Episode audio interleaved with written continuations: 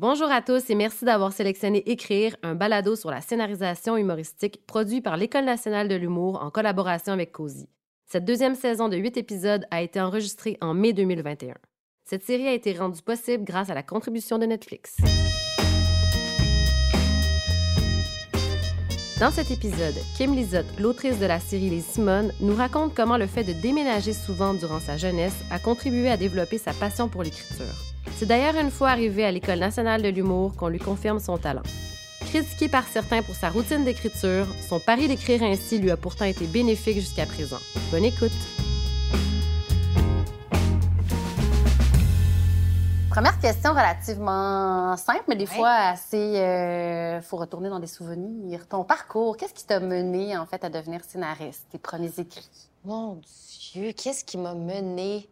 Mais quand j'étais à, l'école, ben, en fait, je pense que j'ai toujours écrit. Je pense que ça peut partir de mon premier euh, journal intime à 5 ans. Donc là, il est comme j'ai commencé à écrire ma vie au jour le jour. Puis après, je pense que j'ai développé une grande, euh, une grande passion pour l'écriture, mais c'était comme un, hobby. Je, pense pas que. J'étais très, très bonne en français. Euh, donc, l'écriture m'a toujours suivie comme une espèce d'amie, parce qu'en plus, j'ai beaucoup déménagé dans ma vie. Donc, tu sais, j'avais toujours une espèce de, journal qui disait là, je suis rendue ici, je suis rendue, je suis dans le bas du fleuve, là, je suis rendue à Québec, là, je suis rendue à Montréal, là, je suis rendue à Toronto. Là, tu sais, comme.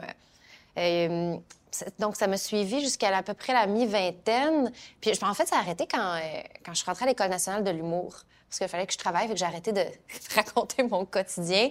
Ou, puis même quand je relis mes journaux intimes, je vois des espèces de chroniques dedans. Euh, euh, il y a des espèces de... C'est pas juste je me suis levée puis j'ai mangé. Il y a vraiment un truc de ce que je pense du 11 septembre, ce que j'ai relu récemment. Puis je pense que je me voyais beaucoup comme une chroniqueuse. Puis aussi, dans le début de ma vingtaine, je, savais que j'allais faire un projet sur les femmes. Mais je me disais, j'avais pas la confiance en moi, je pense, pour l'écrire. Puis étudié en interprétation, en théâtre. J'étais vraiment pas à ma place. Puis pour plein de raisons. Mais je, puis, euh, je me disais, un jour, je vais le faire. Un jour, je vais le faire. Puis je pensais, puis c'est comme une, histoire en moi qui a, qui a, évolué à travers le temps. Ensuite, je rentrée à l'École nationale de l'humour. Puis j'avais pas beaucoup fait de scène, mais ce que les professeurs arrêtaient pas de me dire, c'est que j'avais une belle plume, puis que, que mon écriture était vraiment bonne, puis ils m'ont beaucoup encouragée. Euh, puis, j'ai vraiment... Euh, j'étais vraiment une chouchou. j'étais vraiment... On, me disait vraiment, ta plume, il y, a quelque chose là. Tu travailles pour la scène, t'es pas habitué, t'es pas comme les autres qui ont fait de l'impro toute leur secondaire, puis qui ont fait du théâtre. J'étais comme très nerveuse, mais on m'a dit, là, ce que t'écris, ça va. Puis je suis rentrée à l'école extrêmement déterminée. Puis on avait un truc qui s'appelait les vendredis, où on présente un numéro à chaque vendredi. Puis moi, je suis arrivée à l'école avec tous mes, mes vendredis d'écrit d'avance. J'étais comme, moi, ça va être ça, ça, ça. Donc, j'étais très déterminée. Puis, euh, grâce à tous les cours d'écriture qu'on avait, je savais que ça allait être là ma force. Puis on m'a dit, tu vas pouvoir toujours travailler parce que ta plume, elle va, te suivre, que ce soit la chronique ou... Mais... Donc, j'avais... Je suis partie de l'école avec la confiance d'être capable de faire de la chronique. Euh, d'écrire des jokes, d'écrire des jokes pour les autres. J'ai vite travaillé sur des galas juste pour rire, euh, euh, sur des équipes d'auteurs. Euh, j'ai vite écrit des sketchs. Donc, ça s'est vraiment... Ça a vite déboulé. Mais je pense que ça, m'a vraiment pris du temps avant d'avoir... la confiance de faire OK, je peux, je suis capable. En fait, ça a été une rencontre déterminante. Ça a été quand j'ai rencontré Louis Morissette, qui lui avait lui, il avait un projet de fiction. Puis en plus, lui, il avait une nouvelle boîte de production qui cherchait des fictions. Puis moi, dans. Puis il m'avait parlé de Plan B, qui, se réalisait pas, ça faisait sept ans que c'était en développement. Puis euh, ça, avait été refusé. Puis c'était écrit au complet, puis il se tapait la tête en faisant « je, peux pas croire ». Puis j'ai dit « mais c'est quoi ça, Plan B ?» Puis là, il me dit « ah, c'est un espèce de gars qui peut retourner dans le temps ». Puis j'ai dit... Ah, je vais me rappeler toute ma vie, dans le fond. J'ai dit c'est euh, ça, me fait penser au, livre Replay. Fait comme oui, c'est comme Replay de Ken Grimwood. Puis là j'ai fait ça me fait penser à mon film préféré Roller Run. Il fait oui, c'est ça. Puis j'ai fait ah ouais, je comprends, je comprends ton affaire. J'ai dit moi un jour je vais en écrire une série, ça va tellement être bon. Puis il a fait puis c'est là qu'il a comme eu un puis là il a fait tu y vas. Puis il a lu mais je, travaillais déjà pour KO, euh, j'écrivais des sketchs pour Les Détestables, euh, pour Essie, euh, j'écrivais dans le Urbania. Ça allait vraiment bien pour moi côté chronique. Je passais au Journal de Montréal, puis il me lisait, puis il a fait « Ah, mon Dieu! » Il m'a dit Parce que j'ai dit non, mais je suis correcte euh, comme chroniqueuse, ça va bien, je suis très valorisée, je suis très partagée. Puis t'es comme, ah, franchement, tes records de clics, là, on s'en fout. Puis il m'avait dit, euh, il m'avait dit, si toi, tu continues d'écrire juste des chroniques, c'est comme si Sidney Crosby jouait encore pour l'Océanique. Parce qu'il fait toujours des analogies de hockey. Puis là, j'ai fait. Puis il m'a dit, propose-moi un truc. Puis là, je me suis enfermée dans un chalet avec euh, mon amie Marielle Lapierre, qui est auteure, elle aussi, qui a écrit euh, Jérémie. Euh, puis j'ai dit, apprends-moi à écrire une Bible, apprends-moi à écrire des synopsis, développe les personnages avec moi. Puis on s'est enfermé dans un chalet, puis elle m'a un peu appris les, les, bases, puis comment qu'on fait la description de personnage. Puis euh, j'ai fait, OK, là, je, mise tout là-dessus. Je vais essayer, j'ai beaucoup de choses à dire. C'est une série qui est en moi depuis que j'avais à peu près 20 ans. J'étais rendue à 29 ans. Et j'avais, c'est comme si tout était très, très, très clair sur ce que je voulais faire puis ce que je voulais dire. Puis Marie-Hélène m'a beaucoup donné confiance en moi. Euh, puis une chance que je l'ai eu pour comprendre les bases.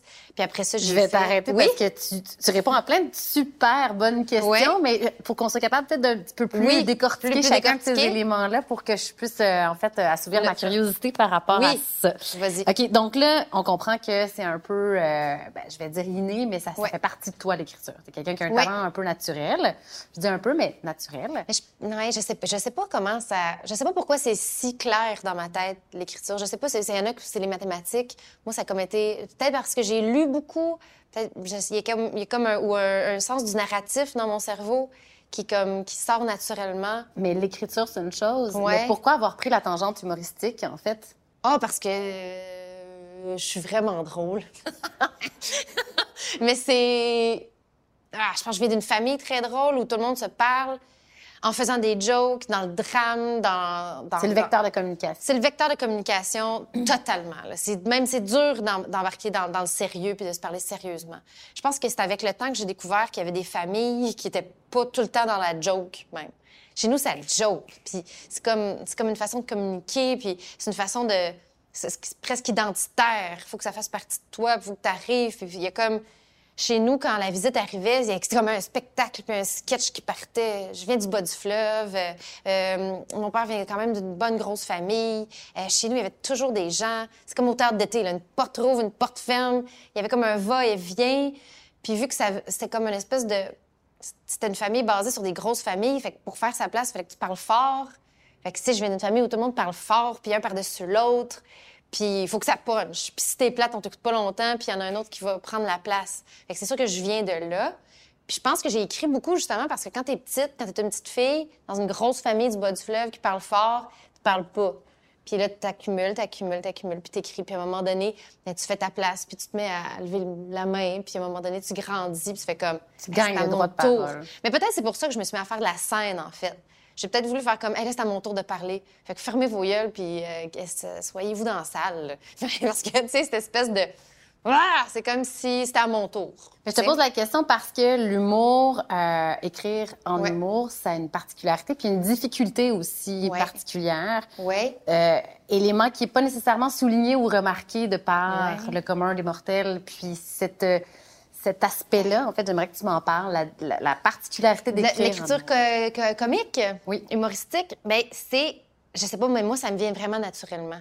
Même quand j'écris du drame. J'écris mon premier long métrage en ce moment qui est comme plus un drame comique qu'une comédie dramatique. Euh, j'ai une série dramatique qui sort là, puis c'était dur pour moi de... Ben, c'était même pas dur pour moi. C'était facile pour moi, justement, d'ajouter un peu d'humour à l'intérieur du drame parce que c'est comme si ça vient avec. Je pense dans la vie, c'est jamais complètement dramatique, c'est jamais complètement comique. Puis je pense que c'est ça que j'aime de l'écriture. Mais l'écriture, quand j'écrivais, euh, quand je faisais du stand-up, j'adorais écrire la prémisse, le punch, ça s'en va où, surprendre, euh, aller chercher de ce qui va comme rassembler, puis qu'est-ce qui, qu'est-ce qui est complètement inattendu. Puis quand, quand tu es dans un flow humoristique, quand tu es comme dans quand tu es vraiment dans, dans une espèce de, tunnel, puis que tu écris, puis que tu écris ton number, ou que tu écris ton sketch, ou que tu écris ta série, ou que tu écris une scène, il y, a comme une espèce de mélange. Oh, ça, c'est très personnel à moi, mais moi, j'ai un cerveau hyperactif. Fait que ça, change quelque chose. je suis capable de me faire rire, mais c'est pas parce que, ah, c'est que je me trouve drôle, mais mon cerveau rentre dans une espèce de truc d'écriture automatique. Puis, Fait que ça fait en sorte que tout arrive dans mon lobe frontal. Les gens, OK, c'est que les gens normaux, ils ont un cerveau séquentiel. Mettons, je te dis, euh, parle-moi de ton enfance. Mais là, tu vas comme penser à ta naissance, ton endroit, euh, après ça, tes parents, après ça, ta maternelle. Mais moi, mon cerveau, il va tout me crisser mon enfance dans, le front. Puis après, faut, faut que je fasse, faut que je le communique, mais c'est difficile. Mais quand je l'écris, ça fait en sorte que je peux me surprendre parce que je l'écris, ça, devient une espèce d'écriture automatique, mais mon cerveau a déjà tout pris les décisions pour moi. Puis des fois, je fais comme c'est dans mes drôle, c'est dans mes triste. Mais voyons, c'est moi qui ai écrit ça? Puis des fois, j'écris tellement vite parce que la télé, c'est un, un, rythme. Ça, c'est la, partie la plus importante. C'est un rythme et un, un, beat de vie qui a aucun sens, écrire de la série télé. Puis tu peux pas attendre d'être inspiré, tu peux pas attendre que l'inspiration arrive en toi, puis tu peux pas n'y a pas beaucoup d'incubation. Il faut vraiment que tu livres. Puis plus tu as des saisons, moins tu as de temps. La première saison, tu as un peu plus de développement, mais après ça, il y a un rythme de fou. Puis je pense que ça fait en sorte que des fois, je regarde des épisodes que j'ai écrits, puis je suis surprise parce que je me rappelle même plus. Mais parlons-en justement de ça, de ta façon d'écrire. Qui, Kim et qui devant un ordinateur? C'est la fille qui fait des nuits blanches? Moi, euh, euh, avant, j'aurais été très gênée de répondre à cette question-là, mais depuis que j'ai écouté un podcast avec Marc Brunet, je suis complètement décomplexée parce que je suis un peu comme Marc. J'écris la nuit, puis j'écris dans l'urgence.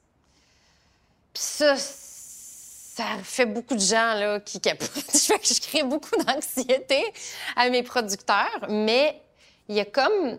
J'ai besoin de beaucoup d'incubation pour vraiment...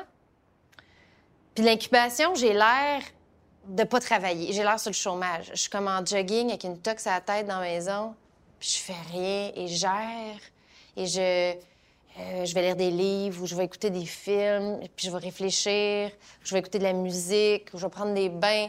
Puis j'ai juste l'air un peu en dépression, je suis zéro en dépression, c'est juste, il y a comme un temps. Puis à un moment donné, c'est vraiment drôle qu'on parle de ça parce que ça m'est arrivé hier. J'ai réécrit mon long métrage au complet. Fallait que je le réécrive, puis j'ai fait, j'ai fait une semaine complète à, ne pas y penser, à le mettre de côté. Puis il y a des, idées qui se sont mises à popper. Puis hier, juste avant de me coucher, je me suis, je me suis dit, ah non, je sais ce que je vais faire. Puis je me suis assise à mon bureau vers 9 heures. Puis à 4 heures du matin, mon long métrage était fini. Mais ben, mon synopsis, là, j'ai pas écrit tous les dialogues, mais tout mon synopsis était réécrit. Puis j'avais comme l'histoire de base, je savais comment j'allais le reconstruire, puis là, ça a fait... Puis mais c'est super, là, puis ça a l'air super euh, bohème. Mais c'est dur quand t'as une famille. c'est dur pour les autres. C'est dur pour mon chum. C'est dur pour euh, savoir quand est-ce qu'exactement les, les, gens vont pouvoir s'aligner. Mais, mais euh, j'ai tout essayé. J'ai essayé d'être une bonne petite fille, puis d'être studieuse, puis me lever à cette heure, puis me faire un café, puis m'installer comme ça, au soleil, au bureau. c'est pas bon. C'est pas bon. Puis je suis allée contre nature parce qu'on me l'a beaucoup demandé, puis je travaille avec des gens très performants, beaucoup dans la productivité, qui, qui trouvent ça bizarre. Mon chum, c'est un, un, early bird qui se lève tôt. Et c'est dur, là, qui fait comme, pourquoi tu te lèves pas le matin avec moi? Puis la petite, je suis comme, je suis brûlée, je travaille toute la nuit.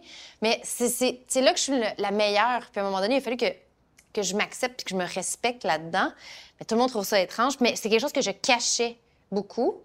Puis, ben, ça m'arrive maintenant à cause que je suis une maman puis que j'ai trois, trois projets en même temps.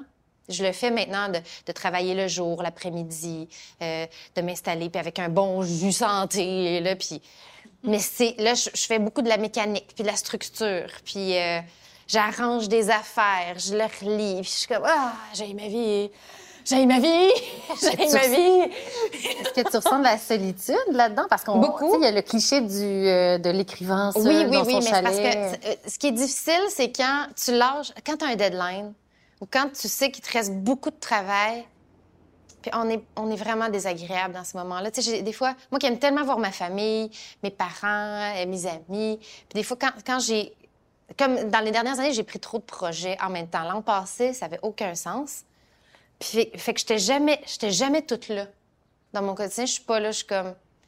Puis là, je pense à ce qui s'en vient, puis à combien de pages qu'il faut que. Il va falloir que je sorte bientôt, puis cette histoire-là est où, puis ce personnage-là, il est où. Puis ça fait en sorte que je suis un peu zombie. Puis je pense que ça, peut être difficile pour l'entourage. Puis c'est difficile pour moi parce que j'ai de la misère à être dans le moment présent. Mais quand tu finis, puis que là, tu finis ton texte, puis tu l'envoies, puis qu'il est terminé, puis que la prod part il y a un high qui vient avec ça. Il y a comme un high de dopamine, de Ah, c'est fini! Ah! Puis c'est. C'est comme, c'est comme perdre 50 livres. il y a comme une affaire. Euh, puis c'est vraiment. Puis euh, Marc Brunet disait qu'il était vraiment comme. qu'il ne vivait que pour ce, feeling-là. Puis je le comprenais beaucoup. Puis quand il en a, quand il en a parlé, qu'il a écrit. Euh, il a écrit toutes les saisons du cœur à ses raisons entre minuit et 6 heures du matin. Ça m'a libérée, là, comme femme. J'ai comme, ah, je, vais arrêter d'être, gênée de ça ou d'avoir l'air euh, pas professionnel. Euh, J'ai comme, ah, il y a quelque chose dans notre nature profonde qu'on peut pas changer. C'est meilleur quand j'écris la nuit. Puis il y, a des personnes qui appellent, la petite dort. Il y a comme, je suis toute seule, je suis toute seule avec moi-même, je suis toute seule avec mes émotions. Euh, personne me dérange, il fait noir. Je suis bien, je suis comme un petit hibou, puis tout est possible tout est possible. Puis le lendemain, je me relis, puis je suis comme, c'est formidable. Puis je suis comme fière de moi parce que j'ai oublié ce que j'ai écrit. Je comme... Puis il y a même, il y a vraiment beaucoup de textes que je relis, puis je fais comme, c'est qui qui a écrit ça? Puis je serais même pas capable de le réécrire. Mais c'est parce que quand tu écris dans l'urgence, t'as pas le temps de te juger. Je suis pas quelqu'un qui se juge beaucoup. Puis je pense que les pires sont... c'est pas vrai. Mais je, oh, je, connais beaucoup... Le doute n'a pas sa place? Il n'y a pas... Euh... Ah, oui, il y a beaucoup sa place.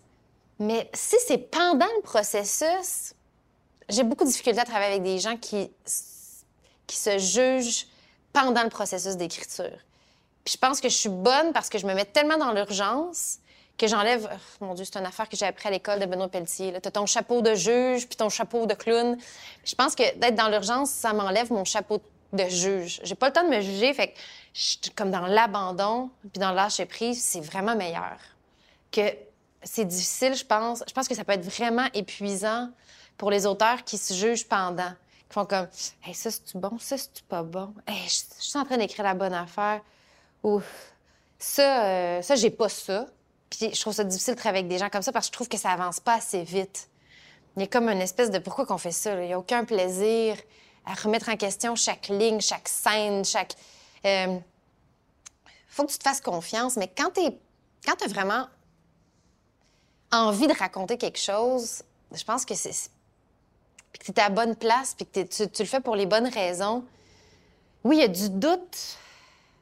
Mais moi, ça arrive un peu après. Là. Quand tout est écrit, j'ai comme, d'un coup, c'est pas bon. Fait qu'on profite de l'élan. Oui. une fois que c'est écrit, on, évidemment, on confirme, on valide, on, refait lire. Est-ce que tu fais lire à tes. À qui? Non. comment tu travailles avec je ton rien environnement? Savoir Puis c'est bizarre parce que là, je travaille avec quelqu'un d'autre qui. J'ai un co-scénariste qui, lui, fait lire tous ses trucs à son entourage, ses amis de confiance, des gens avec qui il travaille. Puis je suis comme, pourquoi c'est ça?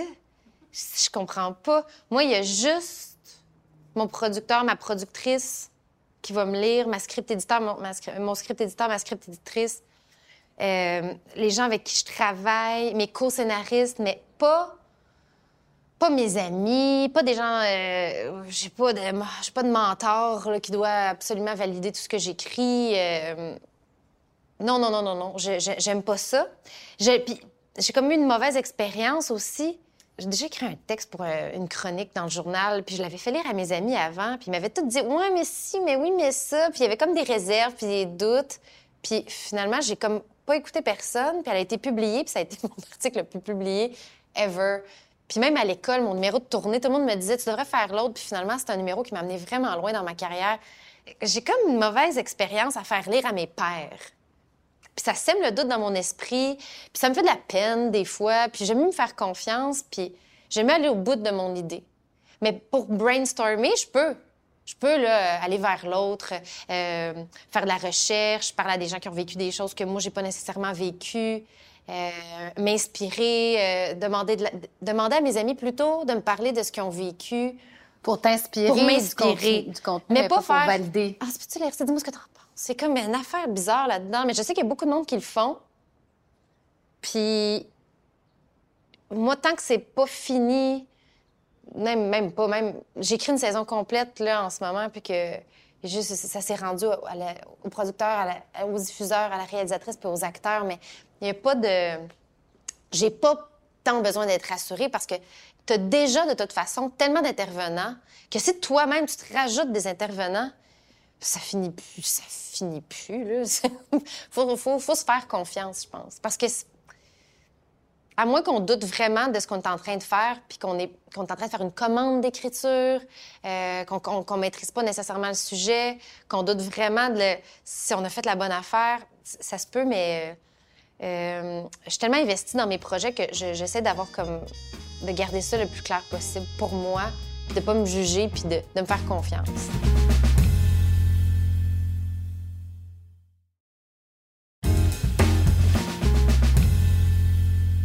Tu dis que tu. Euh, non pas que tu valides ce que tu fais, ce que tu écris, que tu fais valider, mais tu t'inspires beaucoup des gens autour de toi et tu vas chercher au niveau de la recherche à, à décortiquer pour monter des personnages. Parle-moi un peu de comment tu construis ton univers au niveau des dialogues et des personnages. Mais ça, c'est différent. Là. C'est différent de. Hmm, ça dépend. Parce que j'ai, dans la dernière année, j'ai expérimenté les deux. Bien, dans les dernières années. Les Simone, c'était complètement moi, mes amis, mon entourage, ma vie, mes dix dernières années de vie. Fait qu'il y avait quelque chose que j'avais même pas besoin de temps de faire de recherche. J'ai fait j'ai rencontré bien des filles aussi pour avoir leur perception de comment ils avaient vécu des certains drames. Oui, beaucoup, ben, beaucoup mais c'était jamais de la. Mais c'était comme tout le temps un sujet que je maîtrisais ou qui partait de moi ou de ma vision ou de ce que j'avais envie, de ce que j'avais envie de dire par rapport à l'enjeu. Parce que moi, je fonctionne comme ça. On en reparlera. Là. Il y a des gens qui fonctionnent par histoire, puis il y, a des gens qui fonctionnent plus par enjeu. Moi, j'ai jamais une épiphanie d'une histoire. Je suis comme, hey, mon Dieu, je vais faire l'histoire d'une fille qui perd sa sacoche puis qui finalement se retrouve dans mafia. Ça, ça m'arrive jamais. Ça arrive à du monde, là, puis je suis comme, moi, les histoires, j'ai jamais d'idée d'histoire. Moi, c'est toujours un enjeu, genre, euh, mettons n'importe quoi. La saison 2 des Simone, c'était euh, les agressions sexuelles. Puis je suis comme, comment qu'on va en parler? Comment qu'on va pouvoir générer de l'empathie? Je, suis beaucoup dans comment générer de l'empathie par rapport à un enjeu qui me touche. Ça, c'est mon moteur. Puis là, naît de là des personnages. Je m'attache beaucoup aux personnages. Mais ma force, c'est pas l'histoire, le revirement et le hook. Ça, tu vois, j'ai besoin d'aide des fois là-dedans. Parce que je suis comme, oh, pourquoi qu'il y a un revirement? Moi, ce serait juste comme deux personnes qui prennent un café puis qui se parlent. Ça, c'est mon opinion de l'enjeu. Ça, c'est mon opinion, puis ça, ça ferait très mauvaise télé. Mais j'ai appris avec le temps à faire une courbe dramatique, puis à, faire en sorte qu'on voit plus les choses, qu'on les entende. Par rapport... Comment tu construis tes personnages? Est-ce que, puis, en fait, aussi... Ah, si je m'inspire. Je m'inspire un peu des gens. Ah, parce qu'il y a une différence. Tu vois, les Simone, ça venait de moi, de mon entourage. Fait qu'il y avait quelque chose de d'organique, mais j'ai fait aussi virage qui était sur une athlète olympique. Je fais aucun sport. j'ai zéro, ben, j'ai zéro une vie olympique. j'ai zéro une vie d'athlète. C'est l'opposé de moi. Je suis pas quelqu'un qui a beaucoup de c'est complètement l'opposé de moi, même dans la vision de la vie, tout le déterminisme que ça prend. Donc, il a fallu que je fasse beaucoup de recherches. J'ai trouvé ça vraiment difficile. c'est vraiment intéressant, puis tu apprends beaucoup de choses. Tu rencontres des gens que tu n'aurais jamais rencontrés. Il y a des gens, les gens sont vraiment.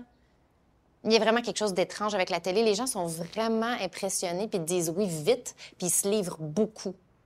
Puis c'est vraiment challengeant. Les gens m'ont ouvert leur cœur, ils ont pleuré devant moi. J'ai rencontré une athlète olympique qui me fait pleurer pendant trois jours. J'étais comme ça, se peut pas qu'elle ait vécu tout ça. Fait que tu fais des grandes rencontres. Puis j'ai aussi parlé à des soldats qui ont fait l'armée. Euh, euh, donc, il y a vraiment eu beaucoup de recherches, mais je sentais que j'avais jamais. Je trouvais ça difficile de maîtriser le sujet parce que c'était tellement extérieur à moi. Mais finalement, j'ai trouvé une façon de trouver euh, ce qui me ramenait à elle, puis tu sais, dans sa valeur d'être humain, une athlète olympique en fait qui arrête de, de, de, qui, trouve plus de sens à sa vie parce qu'elle a plus de médaille. Puis moi, j'étais en congé de maternité, puis je travaillais plus, fait que j'étais comme ah moi aussi, il va falloir que je retrouve comme qui suis-je sans mon identité euh, d'autrice. Euh, donc j'ai essayé de trouver un lien, mais c'est vraiment un autre, autre c'est comme une autre technique de travail faut que tu te mettes à t'intéresser à quelque chose qui est extérieur à toi. faut que tu fasses des recherches. faut que tu comprennes qu'est-ce qui est important là-dedans, qu'est-ce qui est pas important. T'en retires, en retires beaucoup humainement, mais c'est vraiment...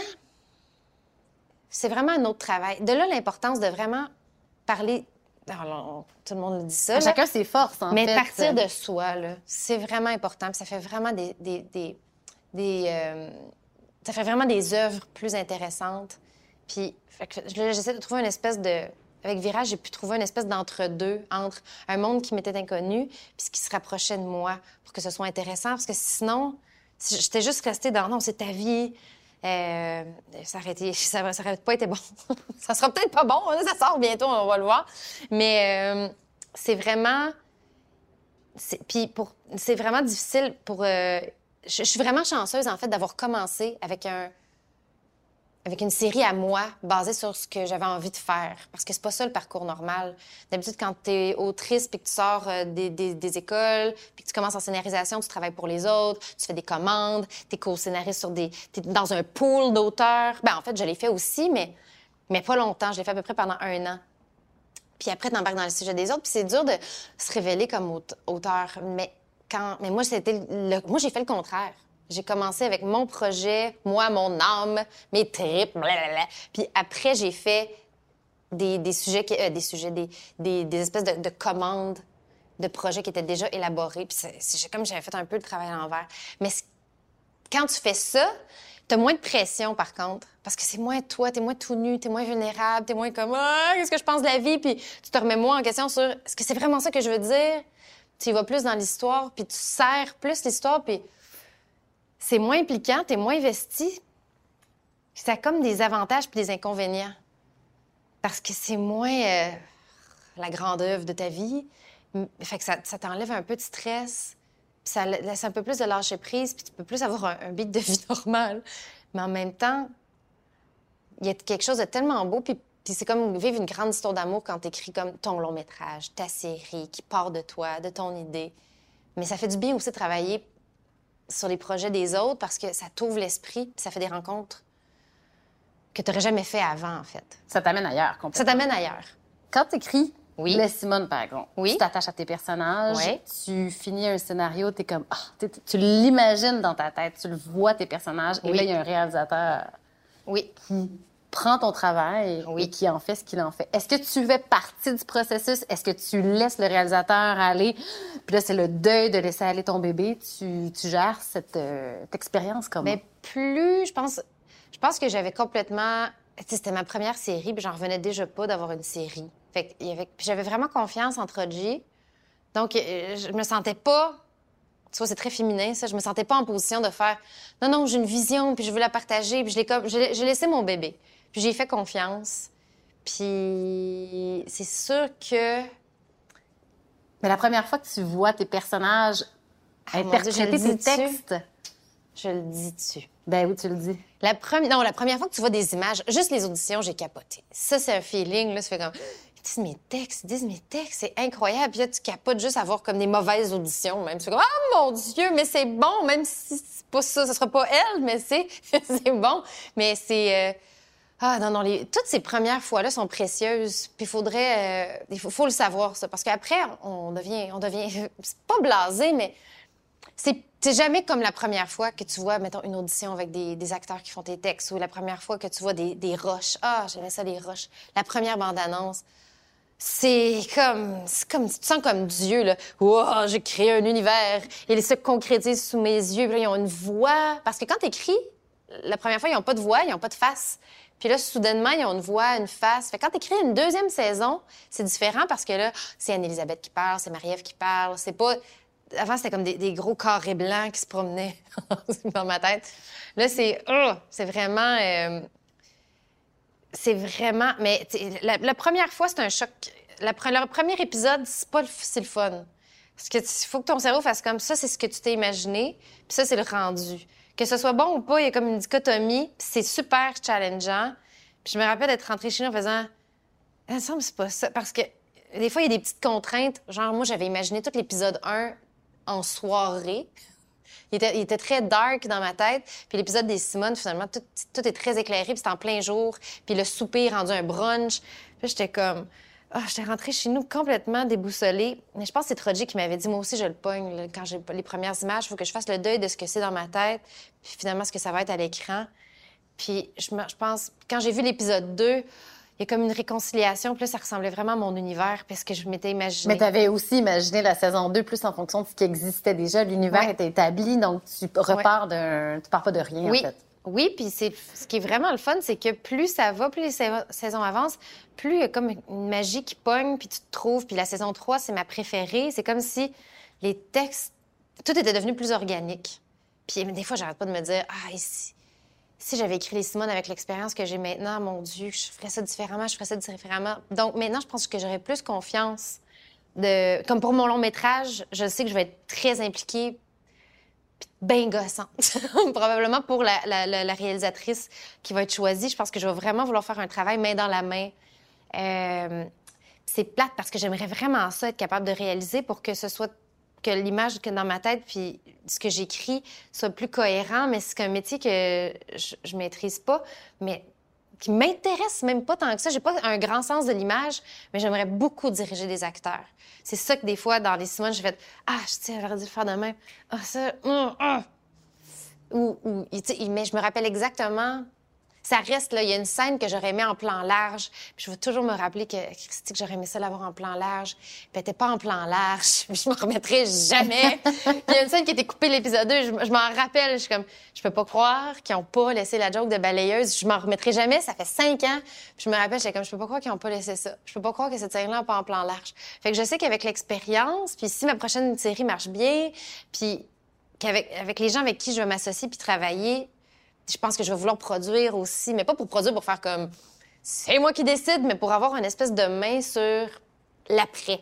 C'est que maintenant, tu connais en fait toute la mécanique. Tu as, goûté à toutes les étapes, les premières fois aussi, dont celle de recevoir la critique, le grand public, la réaction, la première. Il y a toi qui, qui a ton premier choc de voir vivant tes personnages, de les voir en images, mais après, c'est à la réponse. Oui. Ah, mais j'étais chanceuse, moi, quand même, parce que les deux premières critiques qui sont sorties, mais ça, c'est l'enfer, là. Faut, faut, faut, en parler dans les cours. Mais c'est que. Je le nomme-tu? Je le nomme Combien de bouteilles de vin nature? non, mais je sais pas. Mais c'était vraiment. Ah, c'était après. Quand tu ton. Euh, comment ça s'appelle? Le visionnement devant les journalistes, tu as les questions. Puis après ça, j'avais une grande responsabilité par rapport. J'étais très attachée aux actrices. Puis je savais que cette journée-là, on allait tout repartir chez nous, qu'on allait pas dormir de la nuit, ou qu'on allait comme faire refresh la presse plus toute la nuit jusqu'à une heure du matin. D'ailleurs, c'est ça qu'on a fait. Ah, j'avais comme peur. Euh, comme, on a tellement travaillé fort. Puis j'avais même pas peur pour moi, j'avais peur pour les filles. C'est comme, tu les filles de mon âge, on est devenues amies. Puis là, si ils vont vivre une espèce d'humiliation publique, ah, c'est l'enfer sur Terre, vivre ça. C'était même pas même pas par rapport à moi. J'étais juste. J'espère que les critiques vont être indulgentes. tout le monde. Ah, tout le monde est comme, qu'est-ce que Hugo Dumas va dire? Là, t'étais encore, t'étais à ton d'épée de Damoclès au-dessus de la tête toute la nuit. S'il détruit tout ça au premier épisode, je m'en remettrai jamais. Parce que je m'en remettrai pas pour les filles. On avait vraiment comme une espèce de cohésion que j'étais comme, j'aurais senti, j'avais, je me disais, c'est comme si je les abandonnais là-dedans quand tu dis qu'il faut en parler dans les cours de ça, c'est quoi? Parce que l'attente, puis il faut, faut s'en crisser. Ça n'a pas de bon sens qu'on n'ait pas dormi de la nuit à cause du goût du mort. ça n'a aucun sens. Fait que, tu sais, mais finalement, la critique est sortie, était, était super bonne. Richard rien était dithyrambique, donc c'était comme... Mais ce qui était vraiment étrange, c'est que je pensais que j'allais être une espèce de succès niché de milieu, puis pas que le public allait peut-être pas t'embarquer, puis c'était complètement le contraire. Il y a eu beaucoup de réserves de mes pères, beaucoup de gens qui ont aimé ça, mais beaucoup de gens qui me disaient c'est pas vraiment ça ma vision, il y a beaucoup de puis je m'attendais pas à ça, mais de la part du public, pas de controverse, pas de scandale, euh, gros fanbase, euh, beaucoup de témoignages euh, touchants, beaucoup de femmes qui se reconnaissaient, des milliers de lettres. Fait que j'ai comme fait ah, c'est exactement, faut, faut, s'attendre à l'inattendu en fait. C'est comme il y a des gens que tu soupçonnais jamais qu'elle aimait ça. Nathalie Petrovski qui est capotée sur les Simone. J'ai comme, quoi? il y a comme, tu te laisses surprendre. Puis des gens que tu es sûr qui vont être de ton bord puis qui vont aimer ça. Puis qui font comme, ah non, c'est vraiment pas ça, c'est vraiment pas bon. Ça, c'est blessant. Ça, c'est vraiment blessant. Quand c'est des gens que tu admires puis que tu respectes puis que tu penses qu'ils vont te comprendre, ça, c'est. Puis que là, ils, sont complètement. Ça, tu fais comme, oh mon Dieu. Tant qu'à ça, j'aurais aimé mieux dealer avec des madames que je connais pas qui font comme ça, pas de bon sens. Puis je sais pas ce qui est arrivé. C'est le contraire. Mais, euh, mais mon Dieu, je peux vraiment pas me plaindre. Là, ça, s'est bien passé. Mais il faut vraiment se détacher de ça, même si c'est un peu difficile. Se détacher... Ce qui est difficile avec la critique, c'est que c'est pas comme quand t'es humoriste. C'est toute ta gang qui est cop. C'est le, le réalisateur, c'est l'équipe, c'est les acteurs qui le portent. Fait que, tu sais, tu fais comme, hey, t'as quasiment le goût de t'excuser si la critique est pas bonne, tu sais. Je l'ai même pas vécu, je sais déjà comment je serais comme, oh my God, tu sais. C'est, faut, faut se détacher de ça, faut avancer. Mais my God, c'est ingrat. C'est tellement ingrat. Parce qu'en plus, le premier épisode, il est jamais bon. Je peux même pas. Il y a beaucoup de séries que le premier épisode, la mayonnaise pogne pas, ou il y a comme quelque chose, puis avec, avec le temps. Il y a plein de séries, moi, que j'ai écoutées, j'ai fait, oh my God, le premier épisode, j'aime pas ça. Puis au troisième, c'est la magie pogne, puis tu t'embarques, mais t'es jugé sur le premier. C'est comme une première de théâtre, puis tout le monde voit ça dans le journal, puis t'es exposé, puis c'est...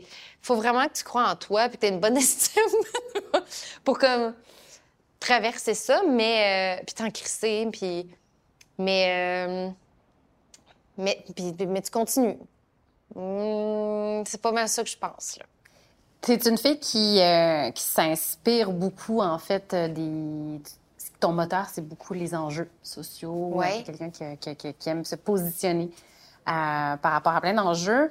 Euh, au niveau de euh, cette inspiration pour écrire, est-ce que l'opinion populaire, ce qui est à la mode, ce qui fonctionne, les formats qui sont en demande, oh, vont aussi influencer, non? Ah, oh, zéro. Mais ben, moi, j'y pense jamais. Jamais, jamais, jamais, jamais, jamais. Moi, il faut vraiment que ce soit organique, spontané, puis senti. Puis dès que je fais quelque chose, c'est vraiment étrange, là. Dès que je fais quelque chose où je me sens pas complètement sur mon X, je deviens vite, vite, vite suicidaire. il, y a ah, il y a comme... Si, si c'est pas aligné avec moi, je suis très malheureuse ou vraiment pas bien. Rapidement. Donc, je, je pense jamais à...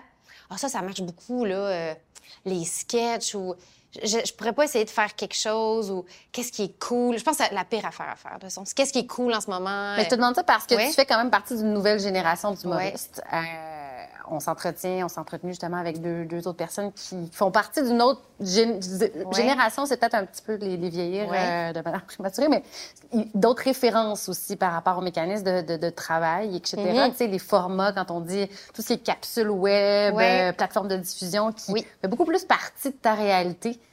Oui, ça peut être inspirant, en fait, de voir quand les gens déconstruisent, justement, là, quand... Euh Fleabag, mettons, là, que soudainement, l'actrice regarde dans, la caméra puis elle parle. Ou quand euh, l'âge adulte, qui, était, qui, joue avec le temps, avec les flashbacks, avec les, la forme. Ça, ça peut toujours être vraiment inspirant parce que tu te dis, ah, ça peut être autre chose. Moi, moi l'année passée, j'ai pris la décision d'écrire que des, des, des, des, séries fermées de 6 ou 7 épisodes parce que c'est ça qui me rend le plus heureuse. Parce que des 13 épisodes qui finissent plus. Fait à un moment donné, tu, à un moment donné, tu fais la part des choses entre ce qui est nouveau, ce qui est cool, ce qui t'inspire, ce qui vient d'ailleurs, ce qui brise la forme, ce qui brise les conventions, ce qui, te donne le goût de, faire, puis ce qui va bien avec ton, ta réalité, ton inspiration, ton talent, ce que tu es capable de faire, ce que tu es capable de livrer. Puis à un moment donné, ben, c'est toujours à, recalibrer, mais à un moment donné, tu pognes le meilleur moule pour toi. Mais je, mais je pense, je suis jamais en train de penser. Tu sais, j'ai des amis qui font des concepts de quiz, puis, qui ont, puis en plus qui ont étudié là, en écriture euh, humoristique, là, des, concepts de quiz, des concepts, ça serait quoi la prochaine émission de recette? Là, ta mère est là, puis elle cuisine avec toi, puis là, elle se voit avec une autre mère. Puis toute, toute cette façon de penser-là, je suis vraiment pas bonne. On, m'invite souvent dans des brainstorms. dans des brainstorms de ça, comme on arrive avec un nouveau concept télé. Ça va être des sketchs, puis en même temps, quelqu'un va chanter, puis je suis comme... Je serais pas bonne. Je peux, je, je peux trouver le titre, mais ça m'intéresse pas. Mais il y en a qui sont bons là-dedans, puis il y en a qui ça inspire. Euh, il y en a qui sont bons dans... Pour, pour, faire de la pub ou arriver avec un concept ou dans le sketch. Ou, euh... Mais il faut, connaître ses forces. Puis ça, c'est pas moi. Là. On m'engage des fois pour des numéros de variété. Je suis comme, on va voir un danseur. Ça va être ça, là. Laissez-moi tranquille. Ça fait tout le temps de. C'est comme, c'est pas ça mon inspiration.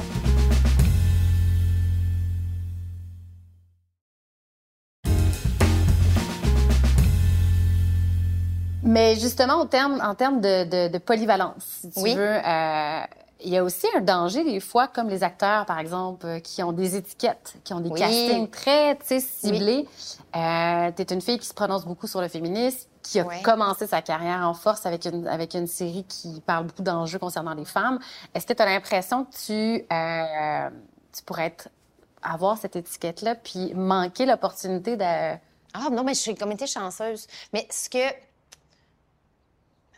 Ben, c'est parce que je viens juste de vivre quelque chose de. Tu sais, je me dis, ah, on pense beaucoup à moi pour écrire des séries télé, mais tu sais, on pense pas à moi pour. Je sais pas. J'aurais peut-être envie. Je n'étais même pas capable de le nommer quoi. J'ai comme, j'ai comme envie de vivre d'autres choses, d'écrire autre chose ou, de faire autre chose, puis ça va être quoi, tu sais. Puis, euh, mon Dieu. mais tu vois, faut, faut connaître ses forces, mais des fois, faut aussi aller sur des terrains inconnus pour voir. Là, j'ai écrit des dialogues pour une comédie musicale, chose que je pensais jamais faire de ma vie. Euh, il y a aussi comme euh, une, euh, une auteure, compositrice, interprète qui m'a approché pour qu'on fasse un, vidéoclip ensemble. Puis ça, ça fait, ça fait vraiment du bien de se faire demander pour des choses qu'on fait pas naturellement. Puis quand tu te connais bien, tu le sais, ah ça c'est vraiment pas pour moi parce que je maîtrise pas ça, je peux pas te faire un numéro de variété, ça va avoir aucun bon sens. Mais écrire des dialogues pour une comédie musicale, pour que les personnages vivent quelque chose, puis que ça connecte avec la toune, c'était comme, ah, comment ça, t'as pensé à moi? Puis ça, c'est comme, c'est tombé le fun, puis c'est tombé de nouveau, puis finalement, j'ai adoré ça, puis ça, ah, ça m'a fait du bien. Ça m'a vraiment fait du bien de sortir, justement, de, la série télé, euh, du drame, de la comédie, puis faire comme, ah, puis en plus, écrit le spectacle, puis après une heure et demie, il est fini. Puis en plus, a genre deux heures de tune. C'est comme, ah, ça, ça me fait vraiment du bien de toucher à autre chose, puis ça m'a donné, envie de faire autre chose. Comme l'écriture de mon long métrage, sais, on m'avait dit, tu vas voir, c'est vraiment différent. Puis j'étais comme, c'est de rien écrire un film. J'ai écrit des trois, j'ai trois saisons, des heures et des heures et des heures, des 700 pages. Puis tout le monde a dit, tu vas voir? Puis j'étais comme, ah, OK, je comprends, là. C'est une autre affaire. C'est comme un 90, 120 minutes, mais euh, tu le répètes, tu le réécris à l'infini, ça rend fou, mais c'est vraiment, c'est tout autant de travail, finalement. Mais, fait qu'il y a vraiment, c'est toujours une ligne mince entre essayer des nouvelles affaires, être ouvert, se laisser surprendre, se laisser surprendre par les demandes, puis, dire non aussi quand tu fais comme c'est vraiment pas pour moi, je vais être malheureuse là-dedans. Mais il y, a un gros, il y a un gros cinq ans où on dit oui à des affaires qu'on devrait dire non, mais tu peux pas le savoir sans l'avoir expérimenté. Puis après, après, tu le sais, c'est quoi? Une belle opportunité qui va te faire découvrir des choses, puis une espèce de c'est vraiment pas pour moi, puis ça va me rendre malheureux, puis tout le monde va être malheureux là-dedans. Mais ça, ça vient juste avec l'expérience. Il n'y a rien d'autre à faire. Euh, se connaître, euh, pas, aller contre nature. Connaître, c'est. Euh, puis aussi, vraiment, ce qui est important, là, si je veux être plus pédagogique, vraiment connaître sa productivité, comment qu'on est capable de livrer, qu'est-ce qu'on est capable de livrer rapidement, qu'est-ce qu'on est, dans le quoi on n'est pas bon puis qu'on sera jamais bon, qu'est-ce qu'on peut travailler pour s'améliorer, puis se surprendre, puis d'être créativement comme se surprendre soi-même. Mais de bien se connaître parce que quand tu es approché par des producteurs qui te demandent quelque chose, ou des artistes, ou j'ai des actrices qui m'ont approché pour faire comme j'aimerais ça que tu m'écrives un rôle, euh, de vraiment être conscient de ce qu'on est capable de livrer, puis ce qu'on a envie de livrer, puis, puis, puis pour pas que les gens aient de mauvaises surprises. Avant, je disais oui à tout. Oui, oui, oui, je suis capable, je vais être capable. Puis à un moment donné, je n'étais plus capable de livrer. Puis là, je me sentais comme pris en dessous d'une montagne. Je n'étais plus bien. Et les, producteurs étaient malheureux. Et tout le monde était malheureux. Mais maintenant, je suis capable de dire je peux pas. Je, peux pas. Moi, je vais le dire. Euh, je peux pas te chier deux saisons en six mois. C'est impossible. Puis avant, j'aurais dit oui, je vais être capable, puis je vais boire du café. Puis là, il faut vraiment des fois faire comme ça sera pas possible. Ça va être. Ça sera pas. L'an passé, c'est ce que j'ai fait. J'ai fait, ça sera pas 13 épisodes, ça va être 7 épisodes, puis il n'y aura pas de saison 2, puis ça va être une saison fermée. Puis à un moment donné, quand tu as de l'expérience, puis tes choses vont bien, les gens t'écoutent. Puis ça a été comme une grande libération pour moi d'apprendre à mettre mon pied à terre, puis d'apprendre à m'affirmer comme artiste. Là. ça a pris 10 ans, mais ça fait vraiment du bien. Puis des fois, tu es comme surpris, tu fais Ah oui? Ils ont dit oui? Oh mon Dieu! Ben, ben c'est merveilleux, mais là, donc vraiment. Euh, bien, bien connaître l'artiste en soi, puis de pas trop dire oui, là, ça. ça bien connaître ses limites, établir son. Oui. J'ai une question aussi qui me vient en tête, euh, un peu le parallèle. Tu sais, on dit souvent, euh, bon, la musique euh, aujourd'hui, avant ça, il y avait six bands, maintenant, il y a 48 filles qui chantent pareil, puis avec Spotify, puis toutes les plateformes de diffusion. Je suis tellement contente de ne pas être en musique. Ben, est-ce que tu as l'impression que c'est un peu le même phénomène? Est-ce que c'est inspirant la quantité de contenu qui est diffusé ou on a des fois l'impression ah du sentiment de merde, ce que je vais faire, est-ce que c'est déjà vu? Souvent, tu pognes des vertiges, genre quand j'ai écrit Les Simone, j'étais en développement, puis Girls est sorti. Là, ma vie était finie, euh, j'allais me suicider encore une fois. Mais un vrai chat. Ah, tout le temps. puis finalement, j'ai fait Ah non, ça ressemble pas en tout. Mais là, tu fais comme On va penser que j'ai copié, on va penser qu'on m'a engagé pour faire ça, que c'est comme une espèce de pastiche. Mais c'est pas ça, mais oh mon Dieu. Fait que des fois, il y a des idées dans l'air du temps. Comme là, mon long métrage, euh, je viens de voir dernièrement qu'il y a une, il y, a, une pièce de théâtre qui était sortie à l'Espace Go qui ressemble un peu à mon scénario. Puis là, tu pognes un petit, un petit vertige. C'est comme, oh my God, va falloir que. C'est arrivé à une fille avec qui j'ai collaboré sur le texte de Simone à la saison 2 ou 3, qui avait écrit une série qui ressemblait au Simone avant qu'elle sorte. Puis, tu sais, sa vie, sa vie s'effondrait. C'est sûr que des fois, il y a des bonnes idées qui sont dans les airs. Puis, euh, on, est, deux, trois à l'écrire en même temps. Puis des fois, c'est pas toi qui vas être pigé dans le chapeau. Hmm. Encore là, faut Mais, mais, mais d'être confronté à beaucoup, beaucoup, beaucoup, beaucoup de séries, beaucoup, beaucoup, beaucoup de contenu. Alors, ça fait, mais ça fait en sorte qu'il y a tellement de monde qui travaille, c'est tellement le fun, puis je sais pas combien de temps ça va durer. Fait qu'en ce moment, je suis vraiment dans un truc de combien de temps encore qu'on va pouvoir écrire des séries en français au Québec, puis combien de temps encore. Euh, donc là, à, cause de la pandémie, les, producteurs, les diffuseurs veulent faire beaucoup, beaucoup de contenu, puis avoir être beaucoup, beaucoup en développement. Donc, mes amis euh, scénaristes travaillent beaucoup, puis je travaille beaucoup. Je suis fatiguée. Mais c'est comme si je me disais, il y a comme, on est comme une espèce, dans une espèce d'âge d'or, mais j'en vis beaucoup les scénaristes du passé qui avaient des 1 million par épisode, alors que nous, on travaille avec des 500 000 par demi-heure. Parce que le contenu est Parce multiplié. Parce que le contenu est multiplié. Puis sur des web-séries, les gens font plus la différence entre des budgets de web-séries puis des budgets de télé. Fait qu'ils regardent tout à peu près à l'horizontale. Puis là, on, ta série comparée à des web-séries, puis tu fais comme c'est pas la même affaire. Euh, il y a beaucoup de films, il y a beaucoup de, euh, y y a beaucoup de plateformes. On est, y, a, des... Mais on dirait que je suis pas encore... Je me sens pas encore submergée de tout a été fait.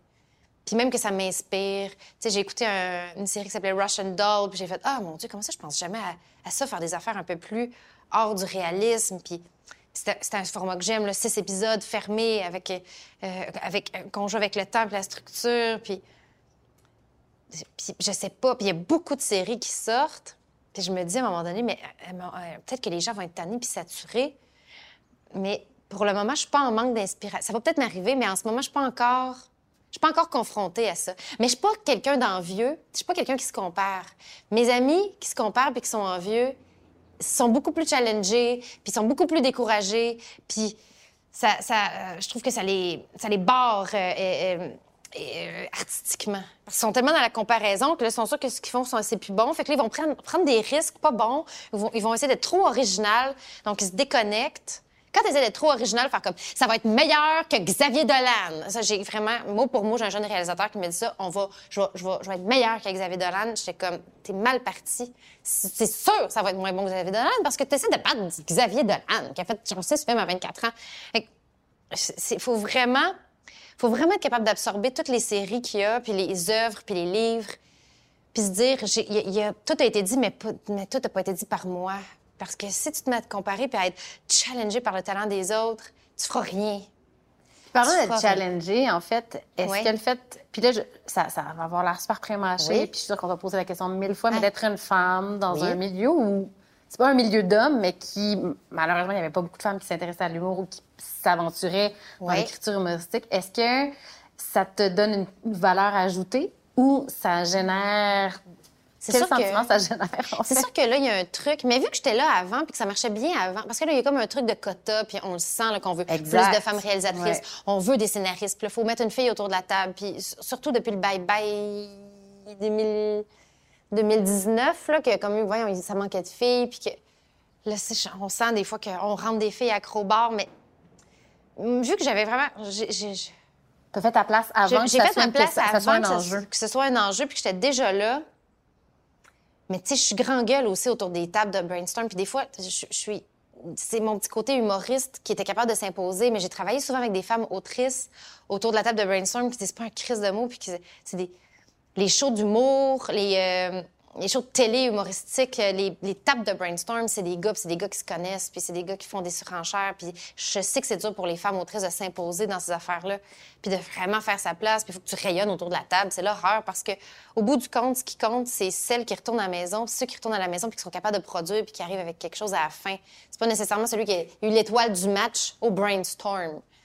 Puis je sais que ça, ça peut être difficile pour les femmes, puis mais en ce moment, je pense qu'au Québec, on est vraiment tu sais, Marie-André Labbé, a moi, il y a Isabelle Langlois, euh, Marie-Hélène Lapierre, mon amie euh, que j'aime, tu sais, Christine Metz. il y a beaucoup d'autrices comiques. Euh, aux États-Unis aussi, il y a, des, il y il y a des, vraiment des, grandes artistes comiques comme Tina Fey qui écrit ces trucs aussi. Mais c'est comme, en même temps, il y a beaucoup, beaucoup, beaucoup plus de gars que de femmes. C'est juste qu'on on, nous met beaucoup de l'avant quand on est là. Fait que ça, fait, ça crée une espèce d'illusion d'équité, puis que tout est réglé, puis que euh, la parité est partout, mais la parité n'est pas partout. Là. Surtout sur les, les, femmes humoristes qui font de la scène, il y en a six, puis on a l'impression que la parité est là, mais il y a 56 gars en arrière.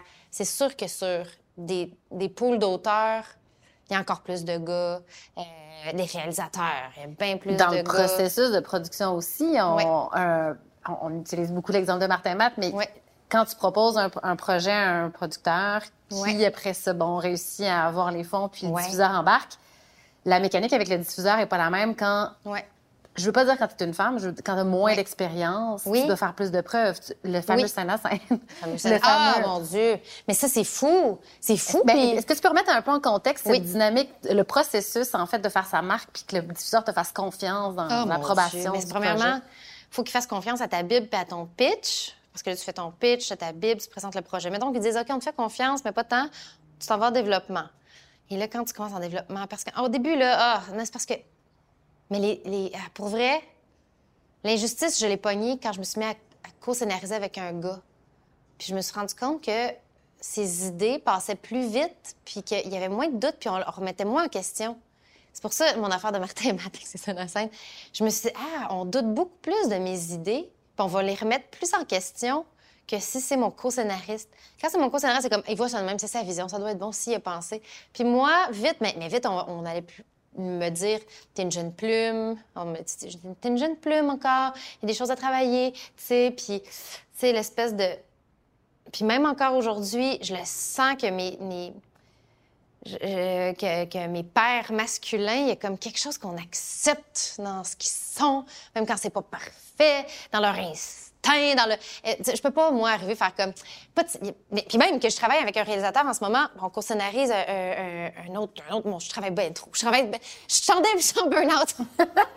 puis, tu sais, il a fait. Hey, on fait pas. Il est arrivé devant un producteur, il a fait. Hey, moi, des, des, des synopsis? Non, des scènes à scène. Ben, comme Martin, mais c'est pas Martin. Donc, je pense que c'est un réalisateur qui, qui co-signe le scénario avec moi, puis il a fait. Moi, je fais pas ça, des scènes à scène. Puis le producteur, c'est comme, OK. Mais moi, mais non, tu vas faire un synopsis, puis tu vas faire un scène à scène, puis après, tu vas faire ton scénario. Puis il y a comme une ligne à... Puis après ça, tu as comme le carrousel des intervenants, tu sais.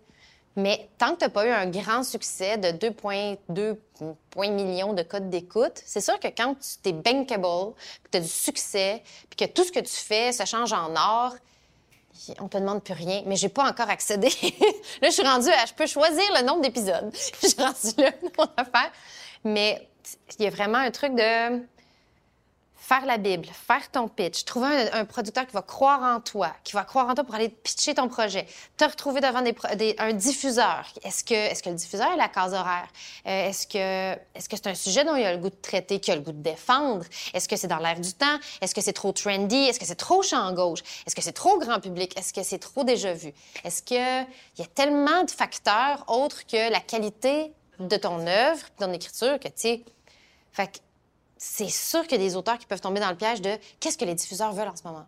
Est-ce qu'ils cherchent un sitcom familial? Puis tu te mets à écrire un sitcom familial alors que tu avais le goût d'écrire un drame policier. Je pense que c'est là que les gens peuvent se rendre malheureux. Mais après, tu, détermines une façon de fonctionner avec ton, ton diffuseur, euh, ton producteur. Puis c'est souvent il y, a un premier, synopsis. Après ça, quand le synopsis est approuvé, tu pars en scène à scène. Des fois, tu recommences en scène à scène. Fait qu'il y a une, version, deux versions, trois versions. Puis quand le scène scène est approuvé, et là, tu t'en vas en scénario. Et là, quand tu as fini ton scénario, producteur euh, approved, tu vas le défendre devant ton diffuseur. Fait que là, tu viens de passer beaucoup de notes. Puis là, tu as encore des notes. Puis là, t'as le goût de tout lâcher, puis de dire, il n'y a personne qui me comprend, je suis un artiste incompris, ma vie est meilleure que ça, puis là, ta, ta, ta. Puis à un moment donné, t'acceptes, tu trouves des compromis, tu mets le point sur la table quand tu veux vraiment défendre quelque chose, tu choisis tes batailles tout le temps, tu mets ton ego de côté. Ça, je suis vraiment bonne là-dedans. On me dit dernièrement que j'étais docile, je fais tuer quelqu'un. euh, après ça, euh, tu, de... Puis à un moment donné, tu essaies de travailler pour l'œuvre. Mais quand tu as quelque chose de vraiment senti, je trouve que c'est vraiment important, puis qu'on te dit non, oh, ça, vaut vraiment la peine de se battre. Parce que sinon, ça te reste en tête cinq ans plus tard. Ma joke de balayeuse, saison 1 des Simone, je me remets pas qu'elle soit, qu'elle soit disparue. C'est pas normal. Fait que, tu sais, quand c'est vraiment Puis moi, j'étais chanceuse aussi de pouvoir m'impliquer dans des castings. Fait que, je me suis battue pour des, acteurs, ils ne le sauront jamais. Puis, fait, euh, il y a comme. Il y a vraiment un truc de choisir ses batailles parce que c'est. Si tu trop d'ego, de te faire dire comment faire, puis quoi faire, puis quoi changer par autant d'intervenants. Puis des fois, et il y a comme un truc aussi qu'il faut que je dise. Des fois, moi, j'écris seule, puis à un moment donné, j'ai voulu écrire avec d'autres gens en pensant que j'allais déléguer puis que ça allait m'enlever du travail. Puis, euh, je voudrais regarder la caméra. Faites pas ça. Tout va plus vite quand tu écris seul. Il y a comme, plus tu rajoutes des intervenants en disant, je vais me sauver de la job, plus tu crées un monstre de travail hétérogène. Puis à moins que tu aies vraiment comme une structure très, très sketch ou très... ou, que tout est vraiment bien délégué, puis que tout le monde a vraiment une cohésion, tout, tout le monde comprend les personnages, tout le monde comprend l'histoire. Ça, je me, je me suis rendu compte que travailler seul, il y a comme... Ça va plus vite que plus tu rajoutes des intervenants, plus tu rajoutes des auteurs avec toi, à un moment donné, tout le monde se met à défendre sa vision, puis le producteur se met à devenir une espèce de... c'est lui qui va choisir ce qui marche. Là, ça crée de la bisbille. c'est... Ah, se faire... Mais en tout cas, se faire, se faire confiance, ou quand il faut, vraiment qu'il y ait un showrunner là, au centre de tout ça qui prend la décision. Mais euh, je, me, suis rendu compte que si je veux travailler vite, je suis mieux travailler seule ou que les rôles soient vraiment plus clairs. Parce que le piège, c'est de se dire, ah, je vais, travailler, je vais mettre trois, quatre personnes sur, sur le projet, puis ça va aller plus vite. C'est une erreur. puis en petits mots de la fin, en fait, j'aimerais que tu mettes un peu la table sur euh, tes prochains défis. Ça ressemble à quoi, en fait? Mes prochains... Je viens de sortir d'une année qui avait aucun sens. Donc, il faut apprendre à dire non. Là, je, commence à... Puis je pense que mes prochains défis, c'est je pense que je vais je suis venue ici pour dire que j'arrêtais d'écrire de la télé. je pense que je vais, je pense que je vais me consacrer à, à, écrire des longs métrages. Je pense que euh, c'est quelque chose qui me, qui va vraiment mieux avec ma nature profonde, mon rythme de vie. Puis là, ça fait dix ans que je sais que j'ai l'air de juste avoir écrit les Simone, mais dans la dernière année, j'ai, j'ai écrit trois séries télé qui seront prochainement sur vos écrans et c'était trop. Et je veux pas vivre ça. Puis là, j'ai l'impression d'avoir tout dit ce que j'avais à dire télévisuellement dans quatre affaires. T'as peu un, deux, trois, quatre. Je pense que là, j'ai vraiment envie d'écrire des comédies musicales. Non, ça arrivera plus jamais. Ça, je pense, c'est l'affaire que j'ai faite juste une fois. Je me lancerai pas dans les dialogues de comédies musicales, mais j'ai justement envie de vivre des nouvelles choses. J'ai envie d'écrire des, longs métrages. Euh, j'ai envie d'écrire des pour la scène. Euh, j'ai envie d'écrire euh, peut-être comprendre, commencer à comprendre la réalisation, mais... Euh, prendre une petite pause de série. Prendre, ouais, c'est ça. Puis peut-être qu'un jour, je vais revenir avec une série télé. Bien là, j'ai l'air encore d'avoir pris ma retraite après une série, mais ça va vous allez comprendre dans deux ans. Mais, je, mais ça, je, pense que je suis une fille euh, à petit format, là, à des séries de 7, 8, 10 épisodes gros max, puis qui, qui s'étalent pas. Je ne je, je, ferai jamais de téléroman. On m'a offert des quotidiennes, des téléromans. Ah, ben, je voudrais vraiment je le dise, c'est super important. C'est vraiment un beat de vie qui demande énormément de discipline, énormément de temps, énormément d'énergie, puis il n'y a rien de glamour là-dedans. C'est beaucoup de solitude, puis c'est dur pour l'entourage, puis ça, on, devient comme dans une espèce de bulle où on vit avec nos personnages, puis on vit avec la, pression des diffuseurs puis des producteurs pour, des, pour, pour, pour la livraison. C'est beaucoup de stress, c'est beaucoup d'anxiété, puis... Euh, c'est beaucoup de travail. Fait qu'il faut vraiment aimer ça, il faut vraiment aimer ce qu'on fait, puis il faut vraiment avoir quelque chose à dire, puis il faut vraiment avoir un projet à défendre. Voilà. On s'entend que le conseil, finalement, c'est pas pour les, futurs euh, scénaristes, c'est les futurs conjoints de scénaristes. Ah, mon Dieu. ben, c'est pour ça qu'il y a beaucoup de couples euh, qui écrivent ensemble. J'ai écrit un projet avec mon chum en ce moment. Tu vois, euh, c'est parce que. Maintenant, l'autre, il fait Ben là, je vais écrire avec toi. Là, ça va aller plus vite. Chris, on va faire d'autres choses que. T'attendre. T'attendre. Merci d'avoir écouté ce balado. Le projet Écrire est produit par l'École nationale de l'humour grâce à la contribution financière de Netflix.